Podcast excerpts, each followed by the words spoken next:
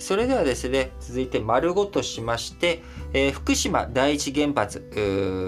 で起きた事故、えーもう10年前経ちましたけれども、えー最大の問題となっています、え廃炉をしていく上で最大の問題となってしまっている核燃料が溶けて固まった溶融燃料、デブリですね。こちらの取り出し問題ですが、えこの取り出していくっていうことに対して、え今回、その専用装置があ今日にも到着ということになってきます。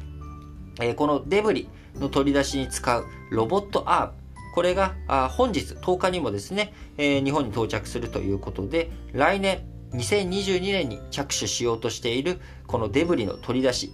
えー廃炉作業の最難関の工程と言われているデブリの取り出しについて、えー対応する専用装置、ロボットアームがつい到着するということになっております。えこの装置、原子力施設で使うロボットのノウハウを持つイギリスの Veolia Nuclear Solutions と、えー三菱重工業など日本メーカーなどからなる、えー国際廃炉研究開発機構 IRID が開発したものです。えー費用については国が原子炉内部調査と合わせて78億円を拠出したということで、え長さ22メートルの高強度ステンレス製アームを、えー持つロボットアームで放射線を累積100万シー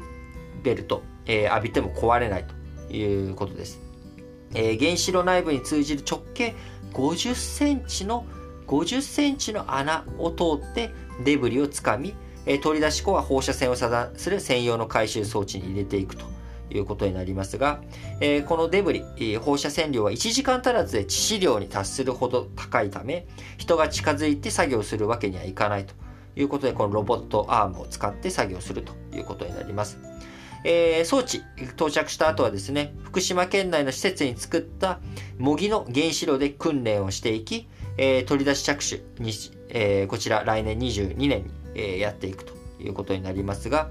えー原子福島第一原発、えー1号機から3号機全体でデブリが推計880トンあるということですので、まあ、これをゆっくりとしっかりと撤去していくということで、まあ、長期にわたる作業になるんだろうなと思いますがいよいよ10年経って、えー溶融した燃料デブリを取っていく作業が着手が見えてきたなっていうところに来たんだなというふうに思います。廃炉作業30年から40年かかると言われて今足元10年かかって、えー最初の、えー段階が終わって、えー次いよいよデブリの取り出しということ一番難関のね真ん中の工程が始まるんだなということですが、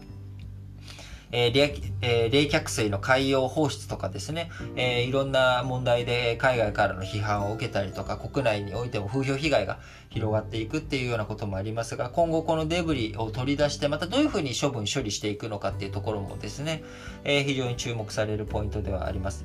え10年経ちましたけれどもまだまだ東日本大震災えの傷跡は深く残っており、えそれで、え津波の影響で起きた、え福島第一原発の事故廃炉の問題というものもまだまだ道半ばどころじゃなく、えーまた最初期がようやく終わろうかなというタイミングです。しっかりとですねこういった動きツケを払っていくしっかりと後片付けをしていくっていうことがですね大切なんだと思います。それでは次の話題に移りたいと思います。